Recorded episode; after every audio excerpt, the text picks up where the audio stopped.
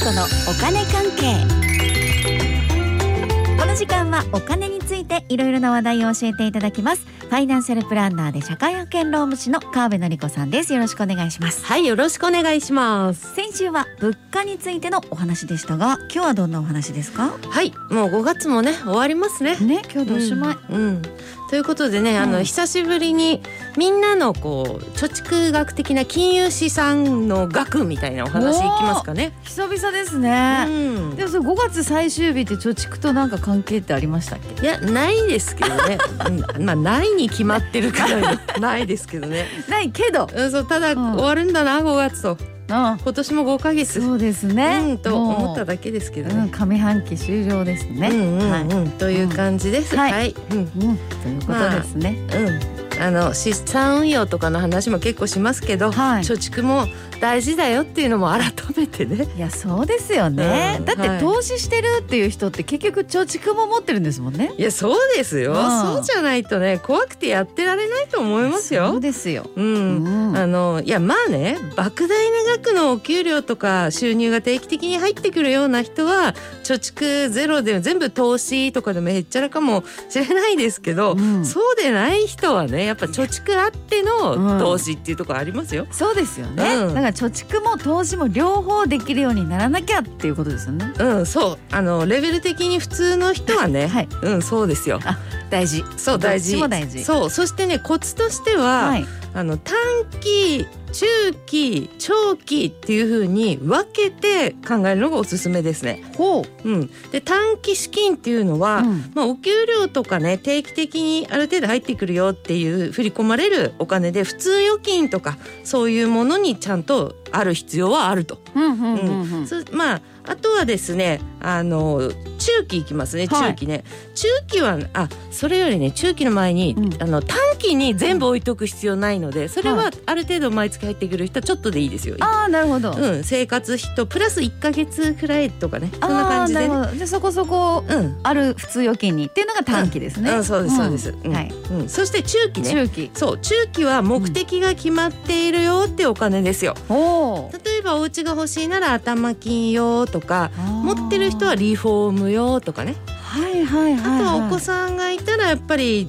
189でいっぱいかかるから、うん教育資金を目指してみたいな感じですね。なるほどいずれこれに使うよというお金ですねそうですね、はいでそういう中期資金はうん決まった時期に確実に用意しなきゃいけないので、うん定期預金とか、うん財形貯蓄とか、うんまあ個人向け国債とかね、うん手堅いんだけれどもん普通預金よりは引き出しにくいところにキープ、なるほどうん、そういうことですねこの引き出すのがちょっと面倒ってところが大事なわけですねそうなんですよ。まあまあねあの私みたいにこういい加減で面倒くさがりなタイプにとっては、うんこのちょっと面倒くさいなっていうところに置いとくのはいや超おすすめ。そうですね私もそうですね、うんめんどくさいからこれいいですうね、んね、はいそうなんですよ。普通預金にね仮に全部入れておいたら、うんもうなんか生活費だか貯蓄だかわけわかんなくなりすぎます確かねになっちゃいますよね。うんだけど分けておいたらこうちょっとね手出しにくい面倒くさいしなみたいになってね、うん、うん、っていう感じこれ中期資金、中期資金うんはいそしてラスト長期資金ですねはい高校で投資資産運用に回すと、はあなるほどそういうわけですうね、んうん、だから短期資金でちゃんと生活していけてそで中期資金をキープできてこその投資資産運用う、うん、長い目で見見守ることができるお金、うんつまり長期資金でやりましょうねってことですね、うん、その通りでございます。あ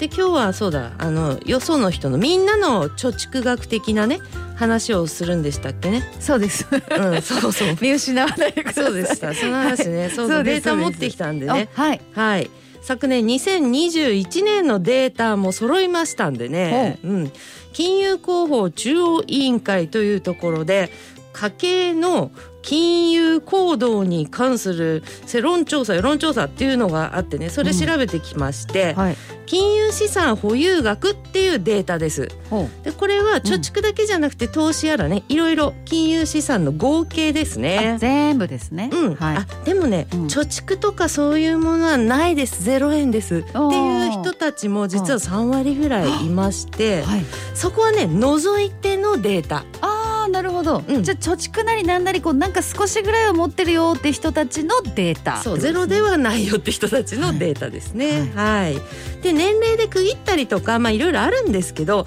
まず日本中の全世帯からいきます。ほうまあ、例によってねあの平均っていうのと中央値っていうのとね発表しますよ。うんうん、中央値っていうのはあれですねみんなを並べて真ん中っていう人ですよねそうですそうです。ははい、じゃあ発表しますね。はい全世帯の平均です。いきますよ。二千二十四万円。これ平均ね。そう、ん、中央値八百万円です。おうんえー、あそうか、うん中央値より平均倍以上なんですね倍以上ですね。ね本当ですねあ。うんーそれとね私がね今回気になったのははいコロナ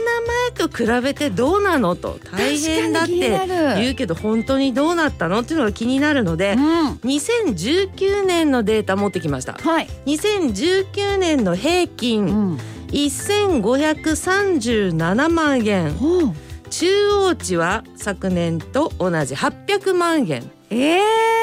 えじゃあコロナ後に平均が500万円ぐらいめちゃくちゃ増えてるじゃないですかそうなんです500万円ぐらい増えてるんですごいよ増えてるじゃないですかそうなんですよいやそういう話するとねうん私のこと逆恨みする人いる んですけど私読んでるだけですからね、うん、そうですね数字だけですからね、そうそうこ私は悪くないですけどね500万円平均増えてますかられね、うんまあ、これねでも資産運用やってる方が202021は相場が良かったのでそれもあるかなとは思いますけれどもあそうねか。それも含めですもんね、うん、でもね単に収入は変わらずお金をあまり使わなかったんでね増えちゃったんだよねって人もね多いんですよ。あいやそしてね、うん中央値は変わらずってことはあ、はいもう分かりますねこれ格差がどんどん広がっているという感じじゃないですか。そっかうんだからお金ある人は実は2年でさらに増えてたよっていうそう思いますね。うわうん年齢別もいくつか見てみますか。ーはいまあ30代、40、50代いきますね。のはい2人以上世帯でいきます。単身世帯ちょっと別で。 2人以2人上以世上帯。うん、そうそうそう。じゃあまず30代世帯の平均986万円です。おーこれもコロナ前より2019年より343万円も増えてますからね。そうなんですよ。そして中央値中。央値でしょうん、30代中央値400万円う、おーこちらはねコロナ前よりねちょっと45万円それでも増えてますね。そうなんですうね、んそうわあいやでもこれ40代も増えてるんですかねうんでもこれ子育ててとかにもかかるじゃないですかそう40代とかねかかうるん人多いと思いますけれど40代いきましょう40代2人以上世帯平均1235万円おおコロナ前よりね355万円も増えてるんですよ。すごい増えてるじゃないですか、ねえそうなんですそして40代中央値531万円でコロナ前よりこれはね19万減ってるんですそうなんですよ。ねうん、平均の方は355万円増えててそでも中央値の方は19万円下がってうる下がってる減うんつまりうん、差が開いてる、ねえでしょうね。えということえでね、ー、ラストいきましょうかね、はい50代2人以上世帯平均1825万円。うんコロナ前よりねやはりアップでね251万円アップですすごいな、中央値800万円でうんこれコロナ前よりうんなんと200万円ダウンです、そんなにうん、ガクッと減りましたね額ですよね平均がアップで中央値が大きくガクッとダウンってことは年齢が上がるに従って差が広がっているんではないかという感じですよね。そうですね、うん304050代見たらもうまさにですね、うんだけど平均は上がってんですよ全部。ということはみんなお金がないような顔をして暮らしているけれど結構持っているかもね と